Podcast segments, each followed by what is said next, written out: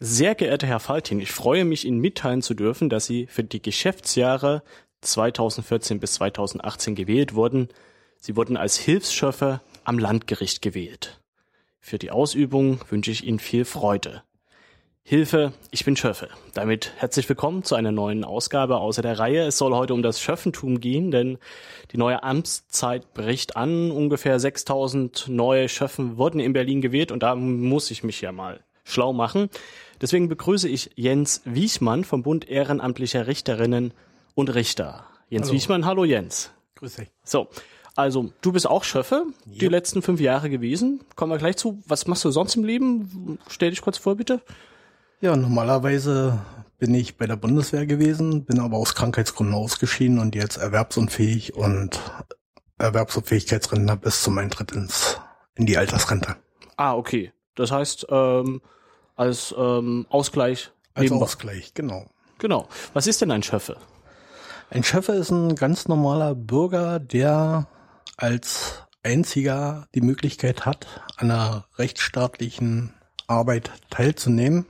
Und zwar in der Judikative, also in der Rechtsprechung und da dem der Gewichtung im Namen des Volkes wirklich das auch auszudrücken. Also das ist jemand, der vor Gericht mit auf der Richterbank sitzt. Da gibt es den Hauptrichter, es wie heißt das? Den äh, Vorsitzenden Richter, ja. der die gesamte Verhandlung führt. Dann gibt's die beisitzenden Richter, die auch Berufsrichter sind. Und dann die beiden Schöffen. Okay. Wie wird man denn Schöffe?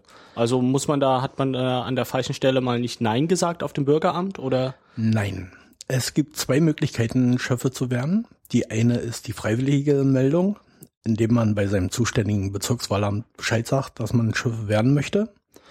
Und die zweite ist, da die Zahl der freiwilligen Schöffen nicht ausreicht, um die geforderten Mengen an Schöffen bereitzustellen, werden auch über das Landeseinwohneramt äh, Schöffen quasi regeneriert nach Geschlecht, Alter, Beruf um so eine durchschnittliche Repräsentation der Bevölkerung hinzubekommen. Also so eine Art Quote, was weiß ich, 50 Prozent Frauen, 50 Prozent Männer, genau. 20 Prozent genau. unter 30, sowas genau. in der Art. Genau. Ah, okay. Gut, 6000 Menschen sind das insgesamt. Ähm, die sitzen dann neben dem Richter und machen was? Sie sind effektiv von der ersten Minute der Verfahrenseröffnung bis zum Urteil bei der gesamten, beim gesamten Prozess dabei und nehmen an der Urteilsfindung aktiv teil. Was heißt Urteilsfindung?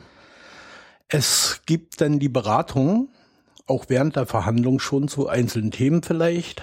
Und im Endeffekt kommt dann, bevor das Urteil verkündet wird, die große Beratung, wo der ganze Prozess nochmal Revue passiert äh, werden lassen kann und die Wertung der einzelnen Punkte vorgenommen wird und jeder dann spricht, was er zu den einzelnen Punkten denkt und welche Strafvorstellung er hat. Mhm. Das heißt, am Ende steht Freispruch, Geldstrafe, Gefängnis, sowas in der Art. Von klein bis äh, nach oben alles da. Genau, und das macht dann nicht nur der Richter, sondern der Richter ist dann einer von vielen, wie der Schöffer auch. Oder hat er doppelte Stimmzahl oder sowas? Es gibt die Wahrscheinlichkeit oder die Möglichkeit, dass der Vorsitzende Richter doppelte äh, Stimmrecht hat.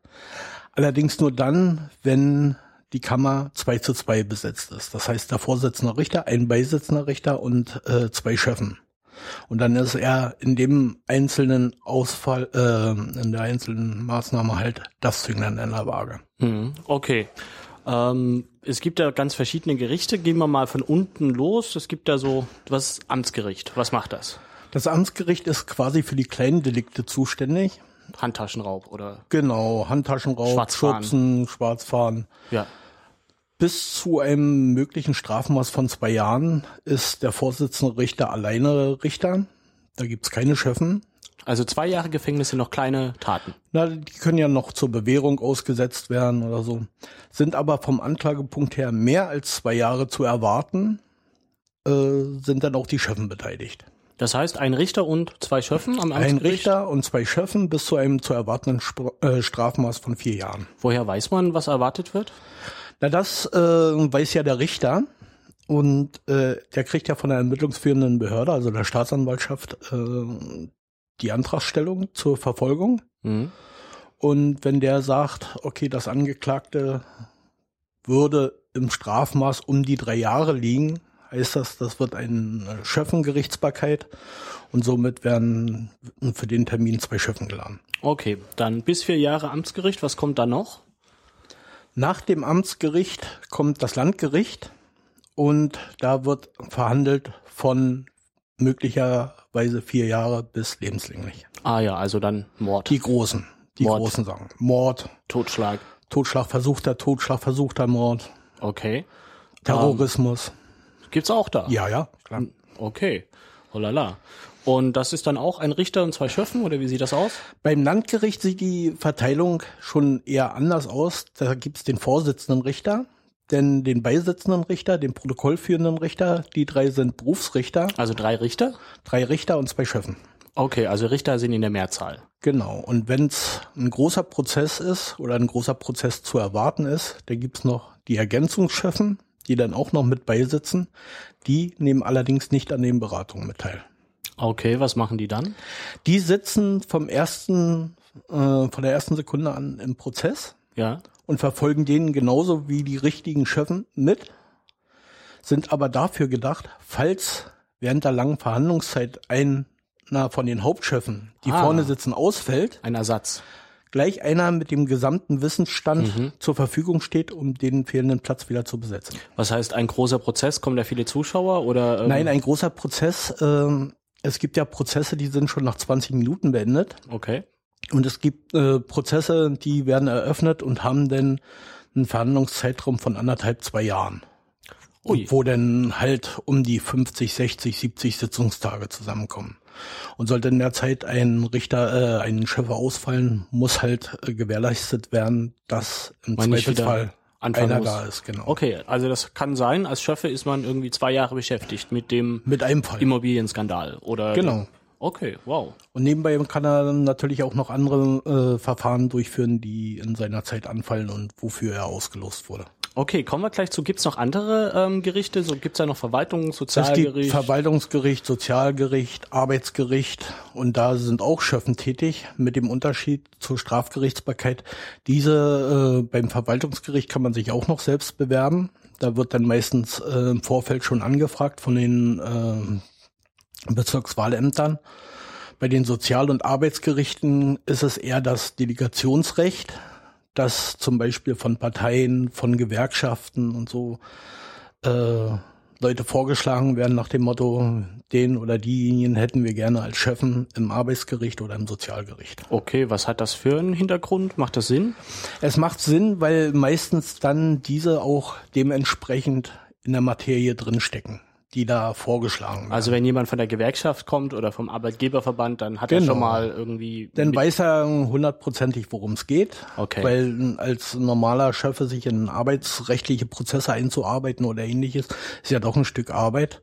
ja. Und äh, wenn da denn welche schon mit Vorbildung, sage ich jetzt mal, da sind, ist natürlich äh, schon nicht schlecht. Ja, aber Genauso ist es bei Wirtschaftsstrafkammern, dass da dann halt gesehen wird äh, oder zugesehen wird, dass wirklich fachkompetente Leute als Schöffen geholt werden, die im normalen Leben, sage ich jetzt mal, Wirtschaftsprüfer oder äh, Selbstständige sind, die Ahnung haben von Bilanzführung und so weiter und so fort, dass die mit ihrem Fachwissen auch dementsprechend arbeiten können. Aber widerspricht das nicht so ein bisschen so dem Grundgedanken, so den gesunden Menschenverstand damit reinzubringen, wenn man irgendwie, keine Ahnung, bei Wirtschaftssachen irgendwie zwei Prozent der Bevölkerung sind irgendwie Geschäftsführer und Wirtschaftsprüfer und Wirtschaftsanwälte und so. Das ist ja dann nicht mehr der Querschnitt der Bevölkerung. Das ist äh, zum einen so richtig, zum anderen, man geht ja davon aus und man wird ja auch als Schiffe vereidigt. Und äh, solange er sein, mit seinem Menschenverstand und seinem Fachwissen im normalen Rahmen arbeitet, sagt doch keiner was. Hm. Ist wie beim normalen Schöffen am Strafgericht auch. Man kann in die Köpfe nicht reingucken. Man muss davon ausgehen, dass äh, gemäß der Vereidigung er sein Amt dementsprechend auch ausübt. Und Ja. Gut. Ähm, Im Januar geht es los, die neue Amtsperiode. Du wechselst zum Amtsgericht, richtig? Und warst jetzt bisher am Landgericht. Am Landgericht. Also von den ganz großen äh, Drogendealereien zum Kleindealer. Genau. Sozusagen. Okay. Ähm, wie, also speziell auch als Service für, für Menschen, die vielleicht auch zum Schöffen gewählt wurden. Wie geht das denn dann los im Januar? Die neue Amtszeit für fünf Jahre. Um ehrlich zu sein, geht's nicht erst im Januar los, sondern schon Ende November, Anfang Dezember. Okay, also jetzt, ja. Genau, weil die Gerichte haben ja ihren Arbeitsplan für das kommende Jahr und auf äh, die entsprechenden Kammern und Ger äh, Gerichte wir, werden dann die äh, Chefen ausgelost, wo und zu welchem Prozess die teilnehmen. Warum werden die ausgelost? Ist nicht viel sinnvoller, dass jeder kommt, wenn er Zeit hat? Nee, das funktioniert so nicht, weil es muss ja geplant werden. Ja. Zum Jahresende hin oder ich sag mal schon zu Ende November steht der gesamte Geschäftsplan des Jahres für das Gericht fest. Die, äh, die Prozesse müssen ja auch zeitnah beziehungsweise unter gewissen Zeitvoraussetzungen angesetzt werden, da sie sonst vielleicht verfallen oder ähnliches. Und daher muss eine gewisse Planungssicherheit herrschen. Mhm. Äh, weil sonst verlaufen die Prozesse vielleicht im Sande. Okay, also die Gerichte machen jetzt irgendwie für den meinetwegen 12. November 2014 schon den Plan. Da ist genau. Schöffe A, Schöffe B und Richter C sind genau. da vor Ort. Genau. Egal, man weiß ja nicht, um was es da geht, aber genau. das Gericht ist schon festgelegt. Für den, für den Tag, nehmen wir jetzt mal das Datum, ja. ist ein oder sind ja beim Landgericht sind ja zig Kammern mhm. und eine Kammer hat eben an dem Tag eine Verhandlungseröffnung. Dazu braucht er zwei Schöffen und die zwei Schöffen werden schon jetzt für diesen Termin geladen. Eigentlich auch gut, das kann man da nicht manipulieren mehr irgendwie. Dass richtig, richtig. Irgendwie an ein es, um, Gericht sobald, kommt, wo man jemanden kennt. das äh, ist die Sache der Befangenheit, die muss man selbst klären, mhm. wenn es soweit ist. Aber es geht jetzt äh, darum, da zum äh, vor dem Prozess die Prozessbeteiligten wissen müssen, wie das Gericht zusammengesetzt ist. Okay. Das richtet sich nach dem Grundgesetz, wo drin steht, keiner darf seinem äh, gerichtlichen Re äh, Richter entzogen werden. Ah ja, okay, dass das vorher schon festgelegt ist, oh, im Grunde genommen zufällig und genau. halt nicht genau. irgendwie ausgesucht für den speziellen Fall. Richtig, richtig. Okay, gut. Das heißt, ähm, auch wenn das neue Jahr noch nicht gestartet hat, bekommt man wahrscheinlich irgendwann Post oder einen Anruf und sagt, hier nehmen Sie sich mal Zeit am 15. Januar und am 23. Mai oder. Das ist, das ist der Punkt, wo es einen kleinen Haken gibt. Ein mhm. Haken ist es eigentlich nicht. Äh, die 6000 Schöffen in Berlin bestehen aus, sage ich mal, plus minus 3000 Hauptschöffen und, und 3000 Hilfsschöffen. Okay. Das ist der feine Unterschied. Die Hauptschöffen kriegen ihre Auslosung schon zum Jahresende für das kommende Jahr zugeschickt. Mhm. Da hat man dann. Also die Auslösung heißt Termine. Die Termine. Gut. Genau. Wo die Verhandlungen eröffnet werden. Mhm. Und da sieht man dann, wann man im Januar einen Termin hat, im März, im Mai oder wie auch immer. Der Unterschied zum Hilfschefen, der weiß es nicht. Der wird dann benötigt, wenn kurzfristig ein Hauptschiffer ausfällt. Und damit die Kammer wieder besetzt wird, kann es sein, dass es am frühen Morgen Telefon klingelt und sagt, wir brauchen Sie als Chefen. Kommen Sie bitte zum Landgericht und dann. Hm. Und dann muss man los. Dann muss man los. Okay. Weil man nicht sagt, ich bin gerade auf Mallorca. Richtig, da gibt's den feinen Unterschied. Ein Hauptschiffer hat sehr wenig Möglichkeit, sich von einem Termin entbinden zu lassen. Sobald Aha. der Termin steht, steht da. Es sei denn, äh, man äh, macht geltend, dass äh, schon im weiten Vorfeld, dass man da geplanten Urlaub hat oder ähnliches. Ja. Das wird meistens von den Gerichten auch noch abgefragt, dass denn er da aus dem Termin rausgenommen wird und da würde dann schon ein Hilfsschiffe im Vorfeld eingeplant werden. Ansonsten hat der Hilfsschiffe die Möglichkeit, wenn er angerufen wird, wirklich zu sagen, nee, heute geht gar nicht, ist nicht. Ja, okay. Aber sonst als Hauptschiffer kann man nicht sagen, ja gut, aber hier um neun muss ich arbeiten. Richtig. Da Richtig. muss man trotzdem kommen. Genau. Okay, wie das läuft, kommen wir später noch zu. Ähm, man bekommt die Termine, jetzt kriegen wir irgendwann, schreibt ihn seinen Kalender, jetzt haben wir irgendwann Januar. Ja. Wie geht's dann weiter? Also für den Schöffen. Für den Schöffen geht es, äh, nehmen wir mal seinen ersten Termin, den er hat. Er kommt zum Gericht, am besten ist es so eine Viertel, halbe Stunde vorher, Man sucht seinen Gerichtssaal und guckt, ob schon offen ist. Und wenn nicht, wartet man halt davor. Irgendwann kommt dann der Justizwachmeister und schließt auf. Dann wird kontrolliert, dass er Chef ist. Wird dann schon mal äh, gebeten, im Besprechungsraum Platz zu nehmen. Also das ist da hinter dem, wo die Richter dann Genau, rauskommen. wo die, wo die Richter rauskommen, Ja, okay. beziehungsweise wieder verschwinden. Mhm. Und wartet da, bis dann, wenn es gut läuft, so fünf bis zehn Minuten vor der Verhandlung die Berufsrichter erscheinen. Ja. Zumindest einer von denen. Und äh, dann wird der Schöffe erstmal darüber informiert, dass er Schöffe ist. Mhm. Also jetzt wirklich Schöffe ist. Dann, ob er vereidigt ist. Weil wer hintereinander weg im Schöffe ist, wie bei mir jetzt vom Landgericht zum Amtsgericht, ich brauche mich nicht neu vereidigen lassen. Meine Vereidigung gilt weiter. Aber wer neu ist, wird neu vereidigt. Beziehungsweise, wenn er vorher Hilfsschiffe war und noch nicht im Einsatz war, wird er dann vereidigt. Mhm. Ja, und dann kriegt er die ersten Informationen über den Prozess. Entweder mündlich oder mit Vorlage des Anklagesatzes, den er sich dann schnell durchlesen kann. Was ist der Anklagesatz? Das ist so. Der Anklagesatz beinhaltet ähm, ja die angeklagte Straftat. mhm. Wer ist angeklagt und warum? ja. Das ist alles. also Hans Müller oder Hansi. Genau, Hans Müller, geboren dann und dann, Ja. wohnhaft dort und dort, hat sich schuldig gemacht des unerlaubten Handels mit Betäubungsmitteln. Zum oder so. Beispiel. BTM. Was ist, wenn ich äh, da, okay, ah, hier, der, der Hansi, der wohnt auch hier im Nebenhaus oder mein Arbeitskollege oder mein Bruder. Was ist, wenn ich die Person kenne? Äh, da gibt's Unterschiede. Wenn man ihn äh, als Nachbarn kennt oder ähnliches, ist das kein äh, Grund zur Befangenheit. Mhm.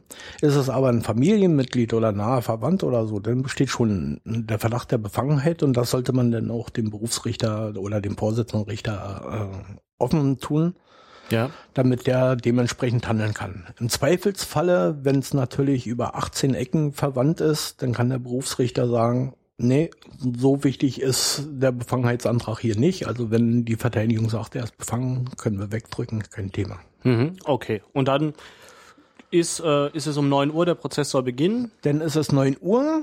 Der Vorsitzende Richter äh, guckt dann rein, sagt seinem Gerichtsschreiber beziehungsweise dem Wachmeister Bescheid äh, aufzurufen. Mhm. Dann ruft der Wachmeister die Verhandlungssache auf.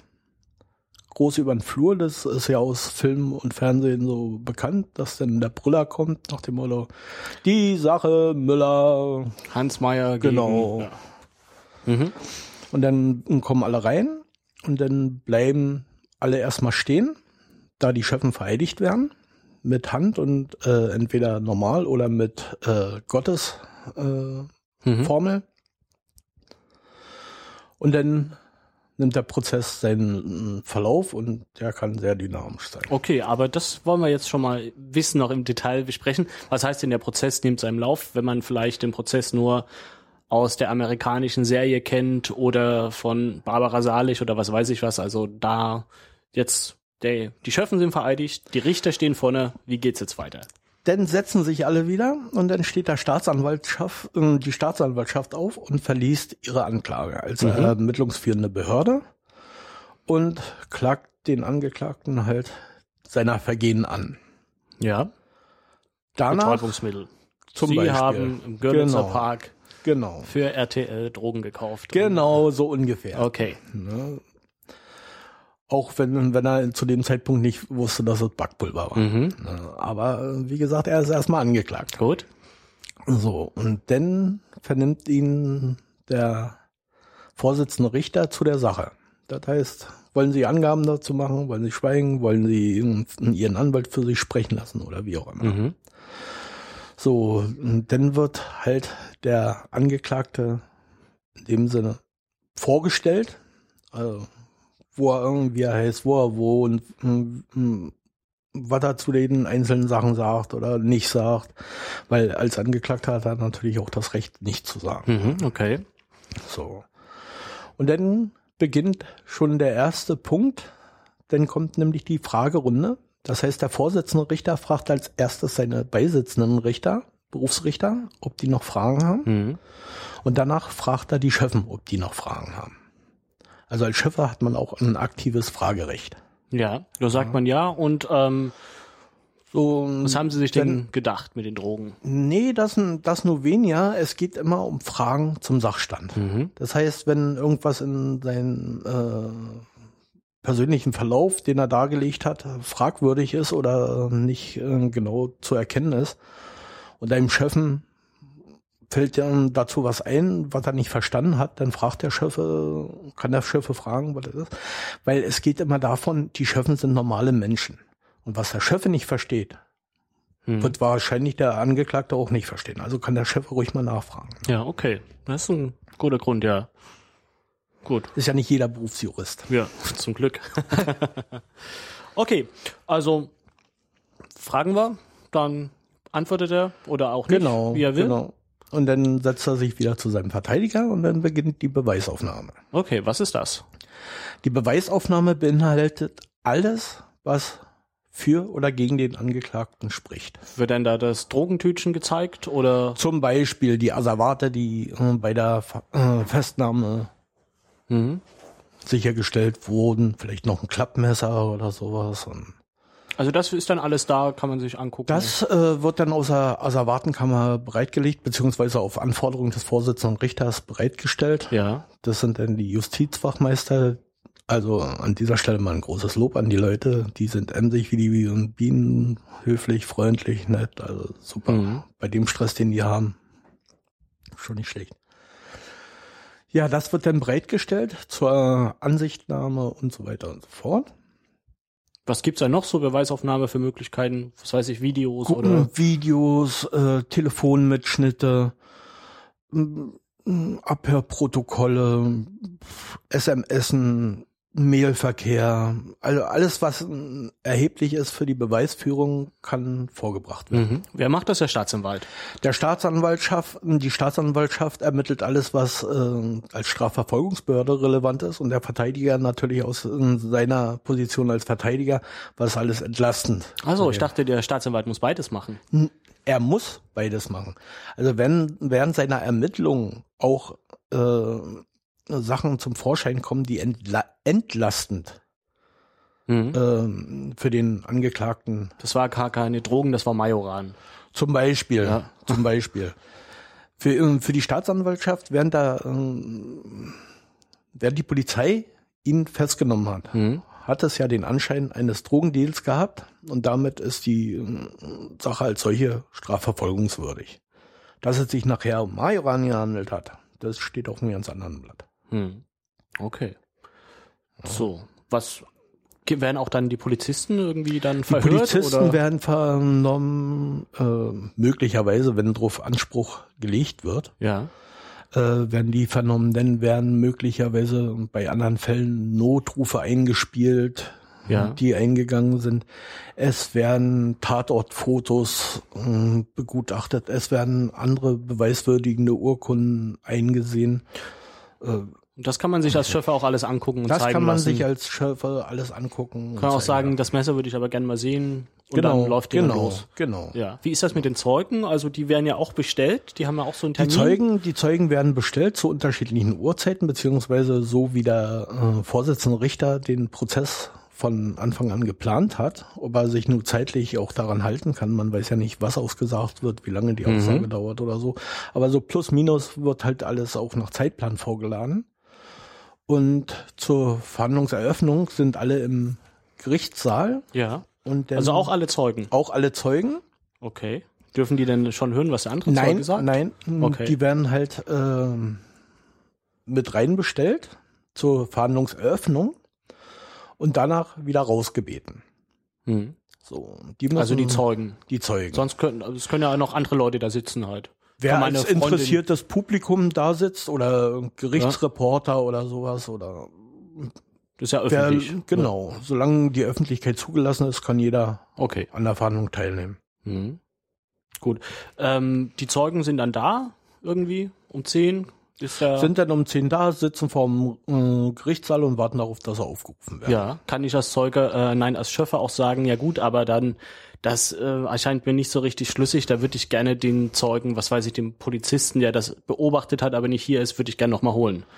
Können Sie machen als äh, Schöffe. Sie haben nämlich genau äh, in dem Augenblick, wo Sie als Schöffe eine Verhandlung beginnen, beziehungsweise schon auf dem Weg zur Verhandlung, mhm. Sind Sie an dem Tag einem Berufsrichter gleichgestellt. Das heißt, Sie können genauso Beweisanträge stellen wie die Staatsanwaltschaft, wie der Verteidiger oder das Gericht selber. Ja. Wie ist das praktisch?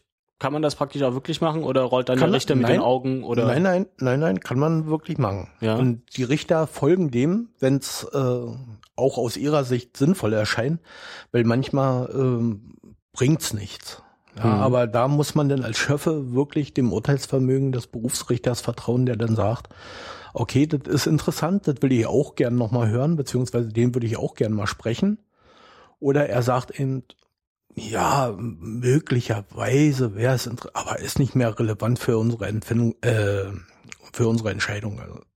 Hm. Wie ist überhaupt das Verhältnis zu den Berufsrichtern? Ist man dann eher so, ja, lästige Folklore, die sitzen halt mit da und dürfen mal was fragen oder wird man da einbezogen und ernst genommen? Da, da muss man Glück haben.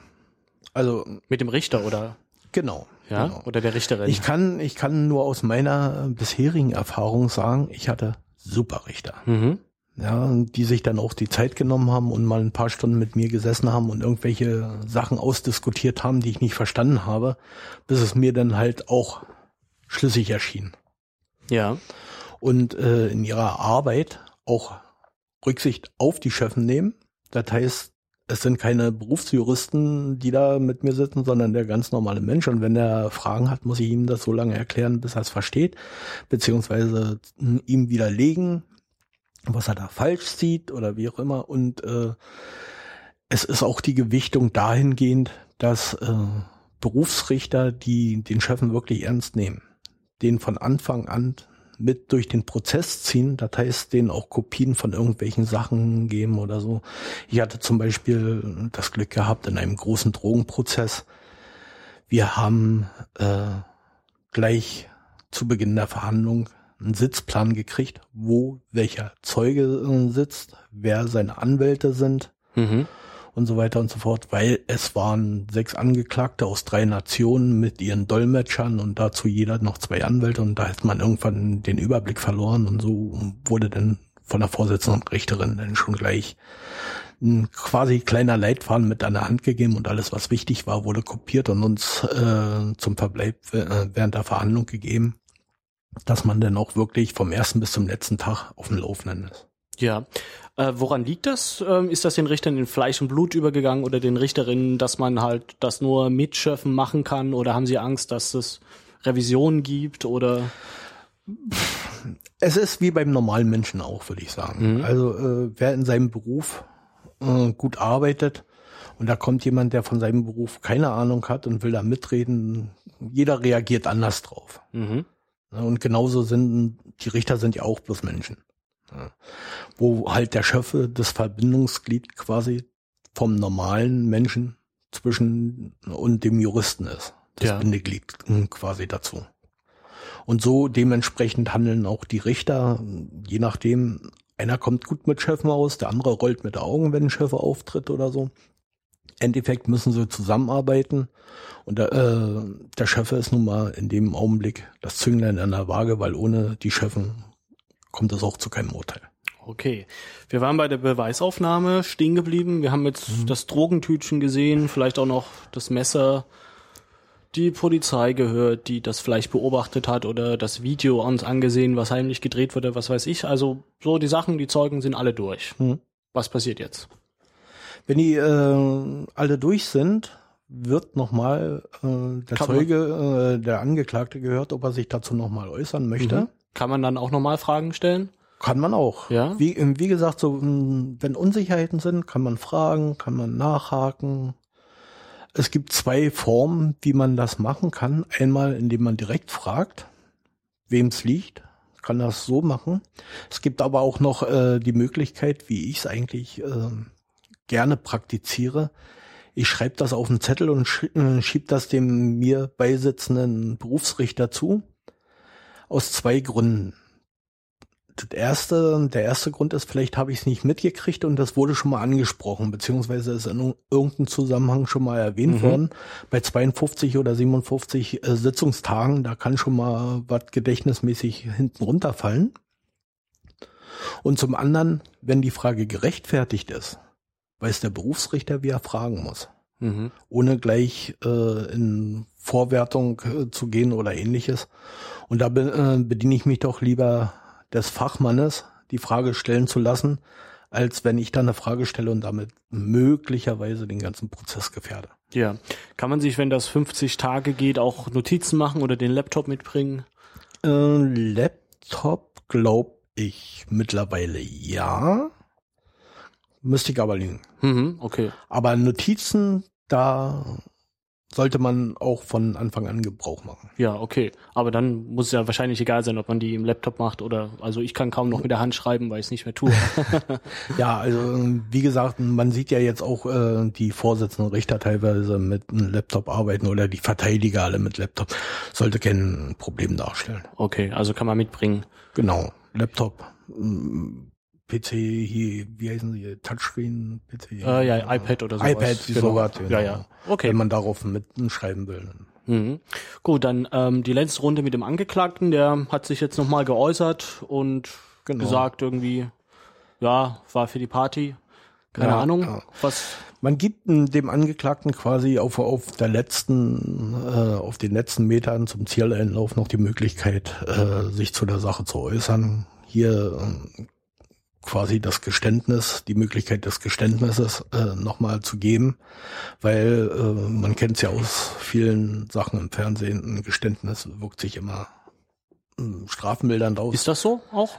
Ja. In der Praxis? Ja. ja. Die mhm. Wertung, äh, es ist auf jeden Fall strafmildernd. Wie weit man das wertet, ist natürlich wieder eine Ermessensfrage, weil ein Geständnis, was zum Anfang der Verhandlung kommt, wirkt natürlich weitaus intensiver als ein Geständnis, was kurz vor Ultimo kommt. Mhm, okay. So, und wenn das durch ist, dann wird die Verhandlung quasi zusammengefasst, einmal von der Staatsanwaltschaft, die dann ihren Strafantrag stellt. Also Strafantrag heißt irgendwie, deswegen wollen wir ihm genau. zwei Jahre geben. Zwei Jahre, acht Monate oder okay, was weiß gut. ich. Ja. Und dann kommt der Verteidiger, der dann halt aus der Sicht des Angeklagten seinen Antrag stellt, nach dem Motto Freispruch, war ja nur Majoran. Mhm. Und dann geht's in die Beratung. Und eine Beratung kann ordentlich Arbeit sein. Okay. Also was heißt Beratung? Man sagt dann, okay, tschüss, wir sehen uns morgen wieder. Und der Vorsitzende Richter legt dann den Termin zur Urteilsverkündung fest. Ja. Also im Gerichtssaal. Kann, im Gerichtssaal. Ja? Der sagt dann, wir treffen uns, was weiß ich, in einer Woche um dieselbe Zeit und dann äh, verkennen wir das Urteil oder äh, in zwei Wochen um 13 Uhr mhm. dann halt, weil so eine, so eine äh, Beratung ein sehr intensives Arbeiten zwischen Richtern und Chefen ist. Genau, worauf ich aber hinaus will, das ist dann nicht mehr öffentlich. Das findet im das Hinterzimmer. Ist nicht öffentlich. Das findet im Hinterzimmer genau. statt.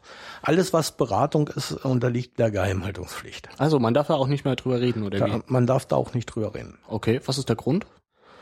Um den Prozess äh, eben legal zu halten.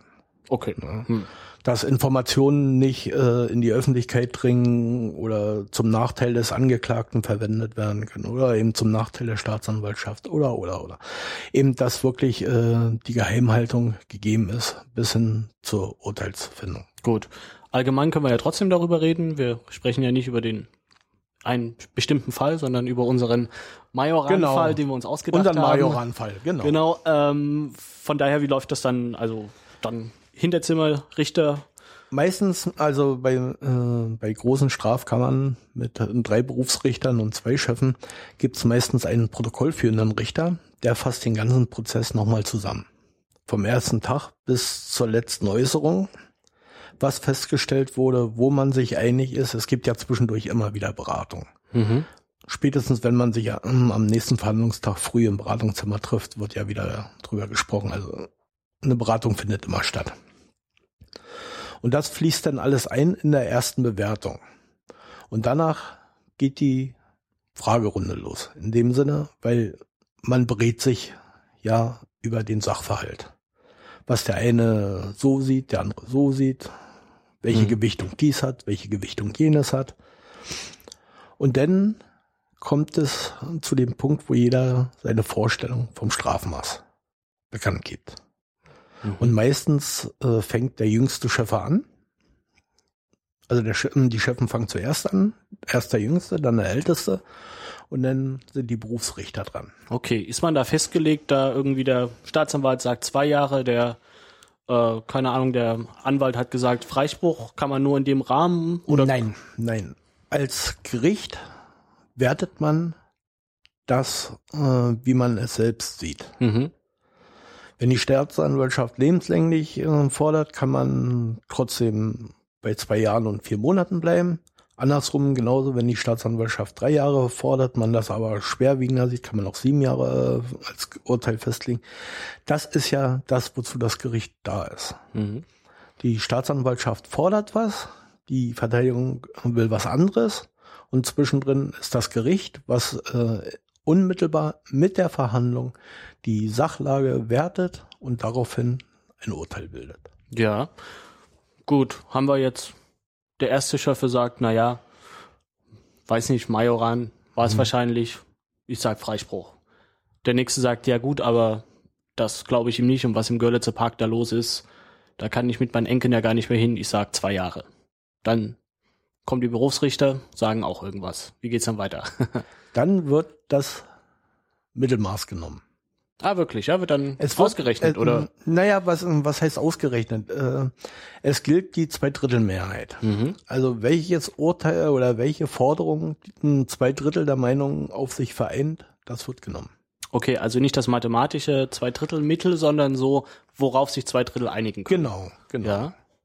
Und da sieht man schon die Wichtigkeit der Schöffen, wenn die Schöffen eine grundsätzlich andere Meinung haben als die Berufsrichter, können die Berufsrichter nicht ihr Urteil durchsetzen, sondern sind auf mindestens einen der Schöffen angewiesen. Ah, okay, da kommt jetzt praktisch äh, die Schöffen so richtig ins Spiel. Da kommen sie richtig ins Spiel. Wenn die Sch- Richter sagen, ja, der, der muss ab in den Bau und die Schöffen sagen, nee, auf keinen Fall, der hat, warum auch immer, Familie oder ich glaube nicht, Genau. dass es jetzt so schlimm war, Genau. da ein bisschen du-du, aber mehr nicht oder genau. Oder äh, Es kann ja auch andersrum sein, dass die Schöffen sagen, das gut, das reicht jetzt aber der die Schöffen, die Schöffen haben die Möglichkeit, auch äh, juristische Spitzfindigkeiten auszu herauszukitzeln. Mhm. die zwar im, in der Möglichkeit der Berufsrichter liegen, aber, sage ich mal, hier und da selten genutzt werden. Das habe ich jetzt nicht verstanden. Zum Beispiel äh, alles, was über äh, Haftstrafen, die über zwei Jahre sind, werden nicht mehr zur Bewährung ausgesetzt, sondern die werden vollzogen. Mhm. Es gibt aber in besonderen Ausnahmefällen auch die Möglichkeit, zum Beispiel drei Jahre und sieben Monate, da müsste er ins Gefängnis, aber unter Auflagen könnte man zum Beispiel sagen, pass auf, solange du das und jenes und dies machst, brauchst du nicht ins Gefängnis. Mhm. Also was sind das für Auflagen? Auflagen wären zum Beispiel die Einziehung äh, Reisepass und Personalausweis. Er muss sich dreimal die Woche bei der Polizei melden, muss regelmäßig seinen Beruf nachgehen, darf seine äh, gemeldete Wohnadresse nicht äh, ändern, ohne vorher das anzukündigen und so weiter und so fort. Mhm. Nicht weiter koksen und äh, Haarprobe abgeben, Polizei Genau, melden, genau, einmal im Monat zur, zur Drogenkontrolle und so weiter und so fort. Also äh, der Möglichkeiten gibt's gar viele, bloß ähm, die dann auch auszunutzen und wirklich äh, an den Mann zu bringen, das äh, ist manchmal ein Stück Arbeit. Okay, machen sich dann die Richter auch leicht und sagen, ja gut, die Schöffen wollen irgendwie ganz klar, dass der in den Knast kommt oder die wollen ganz klar, dass er nicht in den Knast kommt. Da kommen wir nicht vorbei und schlagen dann einen Kompromiss vor oder? Das gibt's natürlich auch, wird sehr gerne äh, genommen, denn äh, sind wir nämlich in dem Bereich, wo so eine Beratung auch schon mal 10, 12, 15 Stunden dauern kann. Man Ui. trifft sich früh um sieben oder acht und geht Mhm. dann um 22 Uhr wieder aus dem Landgericht raus, weil man die Zeit wirklich gebraucht hat, um nochmal den ganzen Prozess von A bis Z durchzuspielen, nochmal alles zu werten und sich dann von Anfang an über jeden Punkt in einem Strafmaß zu einigen. Nachher werden ja alle zusammengezogen und dann wird ein Strafmaß gebildet aus den ganzen Stra Einzelstrafen. Und dann ist das meistens der Punkt, wo alle mitleben können. Ach so, das heißt, es wird also, man kriegt halt nicht irgendwie drei verschiedene Strafen, sondern eine. Also fahren ohne Führerschein, Genau. mit Drogen und ein Messer Genau. und das Auto war auch noch geklaut. Genau. Kriegt man nicht vier Strafen, sondern eine. Eine, die aus den anderen Strafen zusammengebildet Wird wird. das addiert oder? Ähm, nein, ähm, das Strafmaß wird dann reduziert. Angefangen wird mit der höchsten Strafe und die anderen werden ähm, eingesch- äh, eingezogen, so nach dem Motto, äh, für das erste Delikt kriegt er drei Jahre, für das zweite Delikt, äh, Delikt wird er äh, zwei Jahre kriegen, sind dann aber nicht fünf Jahre oder sechs Jahre, sondern dann sind's vier Jahre. Und dann kommt das nächste Delikt dazu, dann werden wir rein mathematisch schon bei, sag ich mal, acht Jahren, ist er bei fünf Jahren und zwei Monaten. Okay. Ja, die Gewichtung äh, zum äh, geringeren Übel wird dann auch geringer aufge äh, aufgeschlagen. Okay, dann das, das kleinere, sag mal, ja gut, der hat jetzt eh schon einen drüber bekommen. Genau. Der, gut. Genau, genau. Ja, okay, zwölf Stunden sind rum, 22 Uhr, wir sind alle müde, dann sagt man, okay, jetzt haben wir zwei Drittel Mehrheit für Strafe X. Was weiß Genau. ich. Was, was ist möglich? Gefängnis?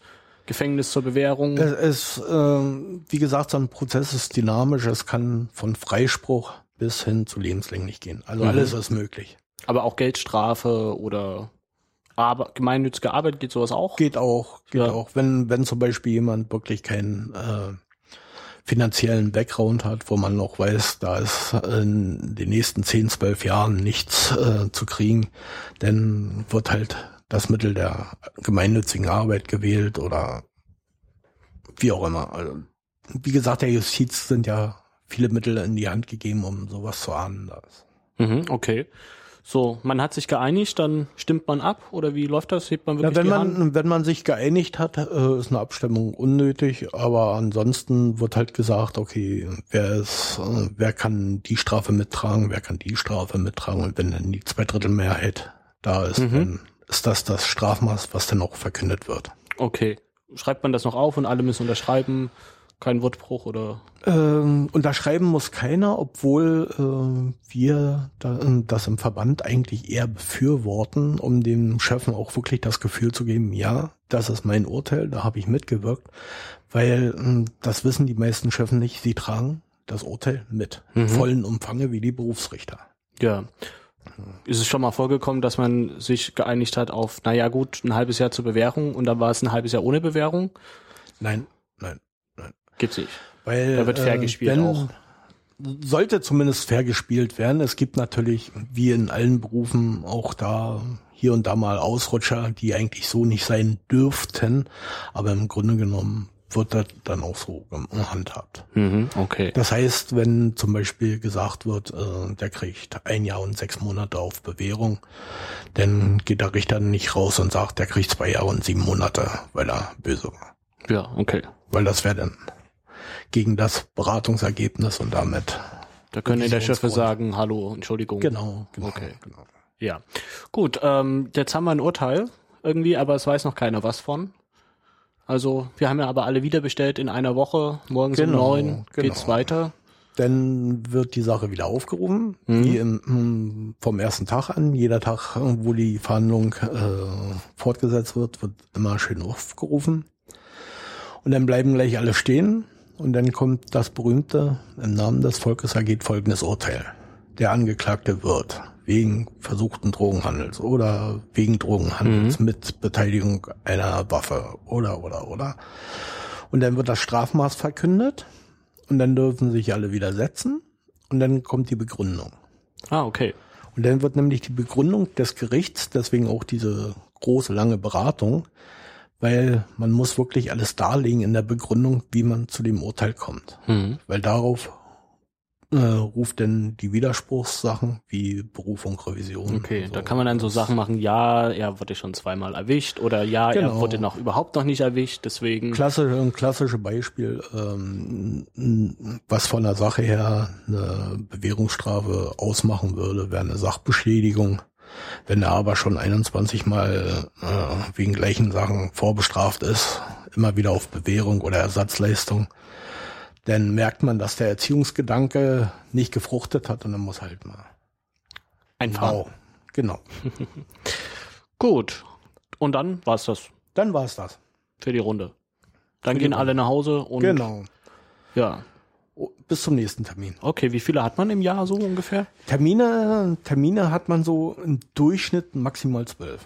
Maximal zwölf. Maximal also zwölf. äh, Verhandlungstage im Jahr oder zwölf Nee, Verhandlungen, die über mehrere Tage gehen können. Es sind ja, es sind ja, ist ja immer die Sache, die Termine, die man genannt kriegt. An diesen Terminen werden Verhandlungen eröffnet. Wie viele Sitzungstage das in der einzelnen Verhandlung im Endeffekt sind, das weiß keiner. Okay, was ist aber so, so Erfahrungswert der letzten fünf Jahre? Mein Erfahrungswert, ich hatte von, wie gesagt, äh, 20 Minuten, weil man gewartet hat, ob der Angeklagte überhaupt erscheint oder nicht. Wo denn die Verhandlung beendet wurde und der Angeklagte verurteilt wurde in Abwesenheit. Oh, Das sind dann meistens Revisionssachen. Äh, ja. hm. Und ähm, was war das längste? das längste, was ich hatte, waren 52 Tage. Also Ui. eine Sache, 52 Tage. Und dann wurde aber der Prozess aufgrund eines einer Umbesetzung in der Kammer selbst wieder ausgesetzt und wurde neu verhandelt. Also das ist dann nicht 52 Tage am Stück, Nein, also nein, zehn das Wochen über- am Stück oder Das elf. verteilt sich so über das Jahr, wie der Vorsitzende Richter halt den Platz hat, um da noch zusätzliche Termine einzuschieben. Ja, okay.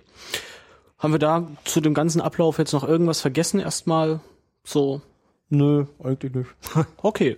Wie kann man sich denn vorbereiten auf so einen den ersten Schöffen-Einsatz?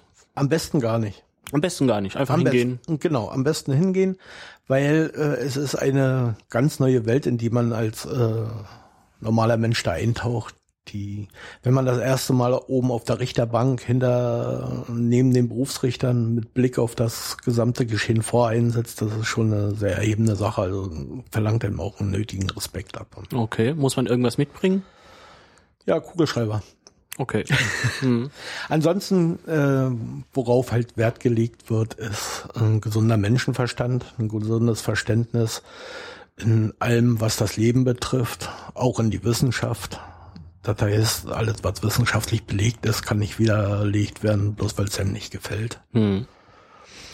Also als normaler, man will einen normalen Mensch da vorne haben. Okay. Muss man irgendwas Besonderes anziehen? Wir haben jetzt ungefähr das gleiche Outfit, schwarzes Hemd, ohne Das Krawatte. ist schon mal, das? das ist schon mal in Ordnung. Also man sollte der Sache entsprechend gekleidet sein. Hm. Ja, also äh, Streetwear, gut, wen, es gibt ja manche, denen das steht, aber ein Hemd und eine ordentliche Hose und sollte schon. Also nicht barfuß kommen. Nicht in Schlappen und, und, und Boxershorts und so, nee, das wäre schon. Okay. Aber irgendwie so, was man so aus Filmen kennt, eine Robe oder so muss man nicht tragen oder Äh, Robe, Krawatte oder so ein Zeug. Robe wird getragen, aber nicht an den Strafgerichten, das ist eher in die Richtung Verwaltungsgericht, Sozialgericht, Arbeitsgericht. Da ist es von Gesetzes her vorgesehen, dass auch die Schöffen Robe tragen, die wird dann vom Gericht auch gestellt. Okay. Aber bei den Strafgerichten ist ganz normales Erscheinungsbild. Mhm. Eben auch zu zeigen, dass da normale Menschen an der Verhandlung mitwirken, beziehungsweise am Urteil mitwirken und nicht alles da vorne einheitlich im äh, Richter schwarz sitzt. Okay. Wann geht sowas immer los? Immer ist das jeden Tag um sieben morgens, ganz furchtbar früh Nein, oder? Die meisten, die meisten Verhandlungen beginnen so um neun, neun Uhr. dreißig. Das sind so die Standard-Anfangszeiten, wo denn manche, zum Beispiel beim Amtsgericht kann das auch sein, dass man mehrere Verhandlungen an einem Tag hat. Da hat man vormittags zwei, nachmittags zwei, weil das eben kleinere Delikte sind. Und beim Landgericht kann es dann eben über Wochen, Monate oder Jahre gehen. Ja. Normalerweise hat man ja morgens um neun aber was zu tun. Es gibt da verschiedene Möglichkeiten. Man hat einen Job, man ist irgendwo angestellt oder man ist Freiberufler oder man ist arbeitslos oder man ist Rentner. Das sind, glaube ich, so. Und dann noch Hausfrau, Hausmann gibt's wahrscheinlich Genau, auch noch. Das sind genau. ja so die fünf, die fünf äh, Gängigen, gängigen. Genau, dann gibt's vielleicht noch jemanden, der gar nichts macht, der ist dann aber Millionär und hat eh Zeit. Den nehmen wir mal raus. Aber so, was, was passiert mit den Leuten? Weil wenn man sagt, okay, eigentlich morgens um neun müsste ich schon langsam vorm Rechner im Büro sitzen. Ja. Also äh, wie gesagt, rechtlich gesehen äh, von an dem Tag, wo er für die äh, Verhandlung ausgesucht ist, ist er äh, Berufsrichter, Mhm. dem Berufsrichter gleichgestellt. Das heißt, der Arbeitgeber muss ihn laut Gesetz für diese Tätigkeit freistellen. In welchem Maße er das macht, obliegt dem Arbeitgeber. Nur äh, muss man sagen, sind da auch schon verschiedene Urteile bei Arbeitsgerichten ergangen, dass Zeit nachgearbeitet werden muss, beziehungsweise Kernarbeitszeit äh, wird freigestellt, die andere muss nicht und muss aber aus seiner Freizeit m, brennen oder oder oder. Da müssen wir das nochmal ein bisschen genauer jetzt aufnehmen. Also, ich habe Gerichttermin von 9 bis 16 Uhr.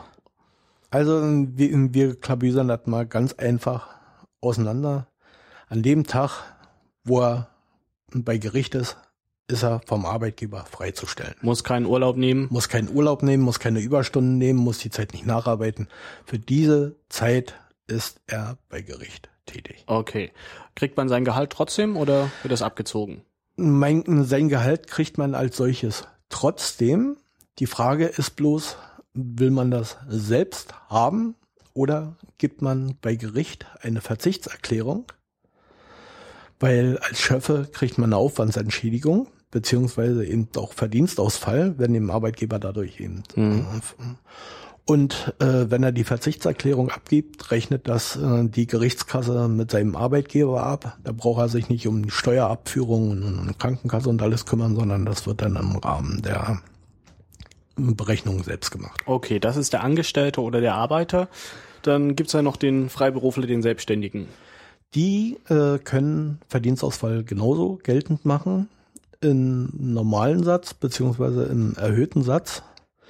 Der richtet sich danach, wenn es über eine über 20 Verhandlungstage mh, gehen würde, zum Beispiel, dann wäre der erhöhte Satz äh, nehmbar, weil er halt mehr Zeit bei Gericht investieren muss, als er denn für seinen Job zur Verfügung hat. Was heißt erhöhter Satz? Worüber reden wir da? Ich lehne mich mal jetzt aus dem Fenster. So genau habe ich das jetzt nicht im Kopf. Ich sag mal pauschal, äh, der normale Satz wären 25, 30 Euro Mhm. und der erhöhte Satz wären dann 45, 50 Das Euro. bekommt man dann auch als genau, Freiberufler. genau. Auf die Zahlen möchte ich mich jetzt nicht festlegen, Okay. aber so. Dann werden wir das vielleicht äh, auf jeden Fall aber mal noch verlinken, irgendwie so eine Tabelle oder sowas halt. Sowas wird es ja Da- beim Verband gibt's. geben. Genau. Das schreiben wir mal noch in die Links. Gehen wir mal noch weiter. Was gibt's noch? Rentner hatten wir gesagt. Was ist mit denen?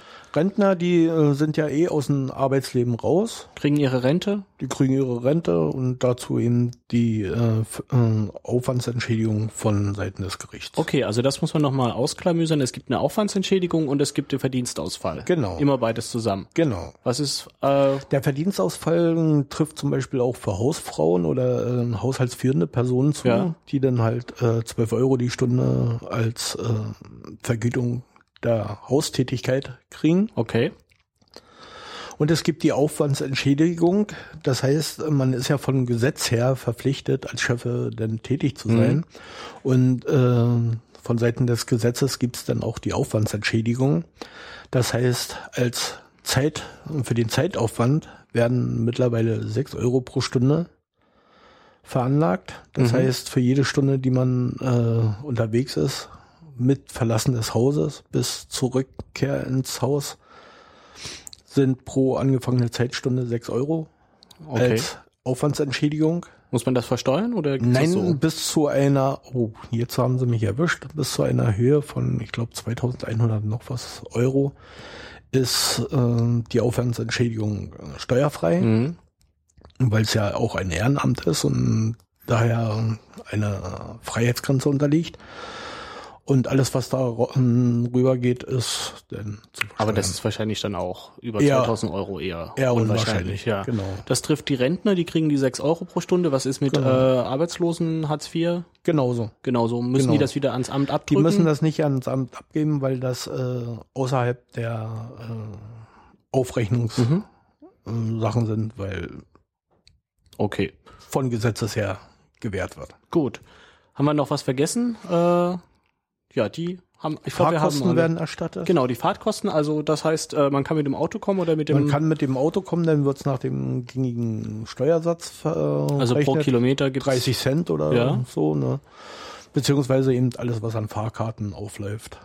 Ja, wird. also die Einzelfahrt auf die Monatskarte oder? Monatskarte nicht, weil die hat man ja eh. Ach so, okay, das ist ja schade. Aber wenn man, wenn man die Monatskarte hat, sage ich jetzt mal, und sich einen Fahrschein für den Tag kauft, kann man den Fahrschein hin und rückwärts natürlich auch abrechnen. Bloß das ist ja Ja, Quatsch. dann richtig. Mhm. Wie sieht's mit dem Fahrrad aus? Kriegt man da auch irgendwie 30 Cent? Würde dann wahrscheinlich unter 30 Cent fallen. Ja? Oh ja, das ist auch gut. Muss man halt bloß begründen und äh, glaubhaft machen. Ja, Das also ist gerade in. Berlin wird da, sich das ja anbieten. Würde sich anbieten, ob sie das machen, ist eine andere Frage. Ach so, also das ist noch nicht ganz klar. Das, äh, da könnte ich mich jetzt auch nicht drauf festlegen, beziehungsweise was zu sagen, wüsste ich jetzt nicht. Mhm. Also Auto, da hat man ja den äh, Fahrzeugschein, den kopiert man, gibt ab und dann ist das alles. Ja. Wie sieht es denn aus, wenn man zum Beispiel Student ist oder sein Abi nachmacht? Sprich, man hat irgendwie eine, eine Schulpflicht oder sowas. Sowas gibt's ja auch halt in Berlin. Oder man hat eine Prüfung an der Uni an dem Tag. Kann man sich, ähm, dafür gibt's bei Gerichten die Chef- und Geschäftsstelle und an die wendet man sich. Okay. Die Adressen bekommt man, wenn man Chef ist. Die, die hat man, oder einen Ansprechpartner hat man zumindest dann, wenn man das Schreiben kriegt, dass man Schöffe bei der Kammer ist oder wie auch immer.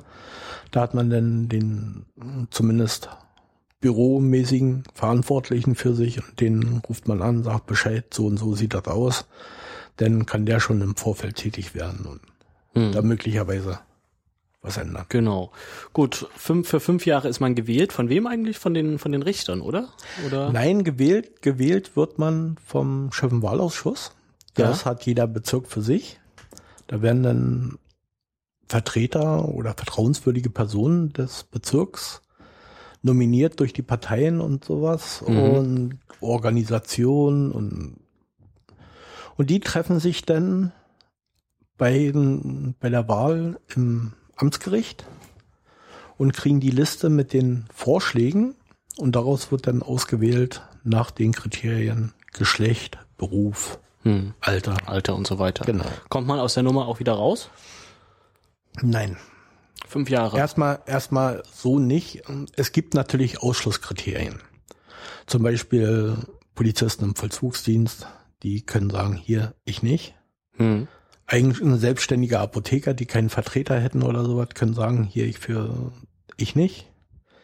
Leute, die äh, mit dem Eintritt oder mit der Wahl schon das 70. Lebensjahr erreicht haben, können sagen, ich nicht mehr. Und die werden von oder werden per se schon aussortiert.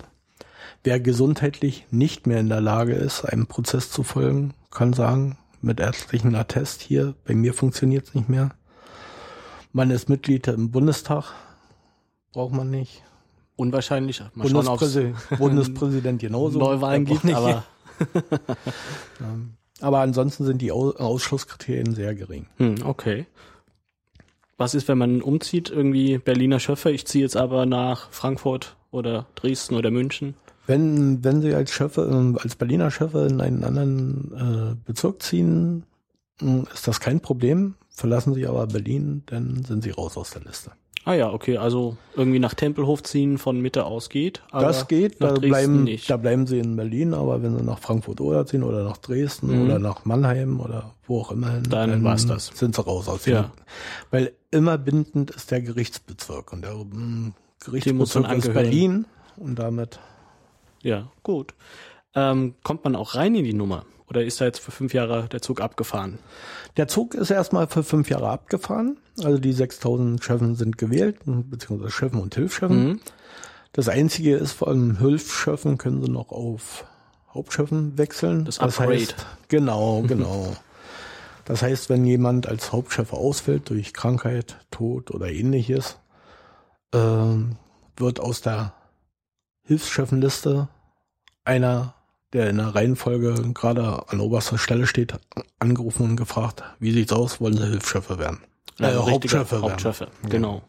Gut, kann passieren. Aber sonst irgendwie für fünf Jahre, Für fünf Jahre steht das erstmal fest. 2000 ähm, wahrscheinlich frühes 18, Genau. dann wird wahrscheinlich dann die nächste Genau. Wahl sein. Genau.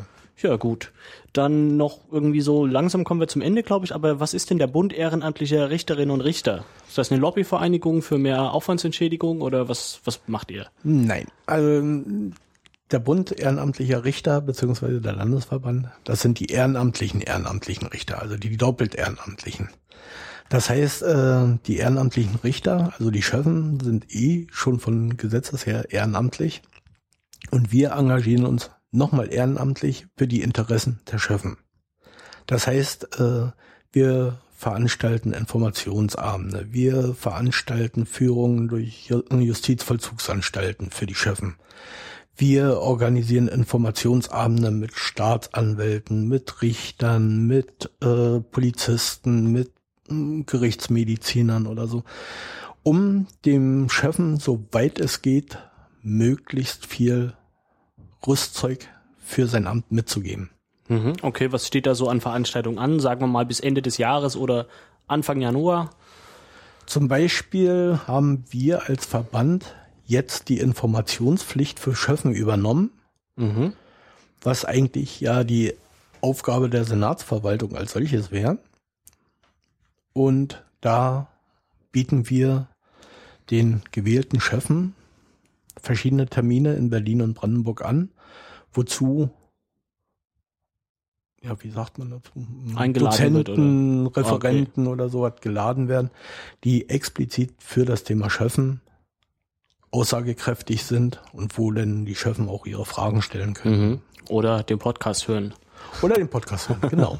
wo findet man äh, diese Sachen denn äh, im Internet, so ein Terminkalender und so? Äh, wie macht man sich am besten schlau? Am besten macht man sich schlau über äh, den Bund ehrenamtlicher Richterinnen und Richter beziehungsweise Schöffen. Das ist die Bundeszentrale von uns und darüber findet man dann auch die Links zu den jeweiligen Landesverbänden wie eben unseren und der ist zu äh, Fragen unter www.schöffen-bb.de. Genau, schreiben wir in die Shownotes, wird verlinkt. Gibt sonst noch irgendwas, was man auf jeden Fall sich angesehen haben müsste oder sich durchgelesen haben müsste oder mal? Es gibt ein Leitfaden für Schöffen, der ist dann auch unter den äh, Link des Landesverbandes äh, zu ersehen. Das Heft wird vom Verband selbst zusammengestellt. Also das ist eine Zeitung. Nein, das sind so richtig, wenn man sagen will, Fortbildungsheftchen oder. Okay. Also zum sehr spezifisch für Schöffen zusammengestellte. Was Sachen. ist was für Schöffen? Was ist was so ungefähr? Ja. Wo jegliche Frage, so gut es geht, wird ne, beantwortet, ob das über die Entschädigung ist oder ob das über die Frage mit dem Arbeitgeber ist, ob das über die Fragen der Mitwirkung ist, über das Fragerecht. Also da werden, es sind vier Bände, und jeder äh, behandelt verschiedene Themen und darüber, wenn man sich das alles zusammenliest, dann hat man schon ein ordentliches Rüstzeug. Wo gibt's das? Leitfaden für Schöffen auch im Internet da? Auch im Internet kann man sich äh, raussuchen, wo man das jetzt bestellen kann. Ich glaube, das ist jetzt der Wissenschaftsverlag hier in Berlin, der mhm. das macht. Und da kann man dann bestellen. Ah ja, okay, also kostet auch Geld. Kann man nicht ja, einfach, kann man nicht ja, einfach klar. runterladen und. Nein, also der Verband ist und trägt sich äh, nur aus Mitgliederbeiträgen. Ja. Und wir versuchen hier und da schon aus diesen Beiträgen verschiedene Sachen zu stemmen, aber in, in den Preisregionen können wir nicht mithalten. Hm. Okay, vielleicht mal die Lotto-Stiftung anschlauchen oder so. Zum Beispiel. Also Sponsoren sind hm, gerne gesehen. Das Problem ist bloß, äh, die Sponsorentätigkeit bei rechtsbelasteten Sachen äh, ist äußerst gering. Genau. Ja, haben wir noch was vergessen? Irgendwas, was wir noch vermelden sollten? Sonst. Man sollte mit Spaß an die Sache gehen. Okay. Gut. Also nicht verkrampft sein oder wie auch immer, sondern äh, es ist eine Erfahrung. Dieser Erfahrung sollte man offen gegenüberstehen und man sollte auch keine Angst haben, eben damit zu arbeiten, weil es geht um ein Menschenleben, wenn man da vorne sitzt und äh, arbeitet. Und da sollte man sich für nichts zu schade sein. Was war das höchste und was war das niedrigste Urteil in den letzten fünf Jahren? Das niedrigste waren zehn Monate auf Bewährung. Und das höchste, was ich gehabt habe, war mit runterrechnen und umwandeln und alles drum und dran. Sieben Jahre, zehn Monate mit anschließender Sicherungsverwahrung. Oh lala. Da sollte man, also große Verantwortung. Ganz große Verantwortung. Man Gut. greift in das Leben eines Menschen ein. Gut. Und da hoffe ich, dass wir mit dem Gespräch, mit dem Podcast ein bisschen ein paar Fragen klären konnten. Das hoffe ich auch. bedanke mich äh, Jens Wiechmann vom Bund Ehrenamtlicher Richterinnen und Richter. Da kann man sich, wenn man Fragen hat oder ähm, vielleicht auch mitarbeiten will, gerne an den Bund wenden. An Ohne. Probleme. Genau, wunderbar. Weil jede Frage wird beantwortet. Super. Und äh, Anmerkungen, Hinweise und vielleicht auch die ersten Erfahrungen als Schöffe natürlich gerne hier in die Kommentare. Und über den einen oder anderen äh, Flatterklick freue ich mich auch. Gut, machen wir den Sack Alles zu. klar. Haben wir alles? zu. Dann Dankeschön, Jens Wiechmann. Ich habe zu danken.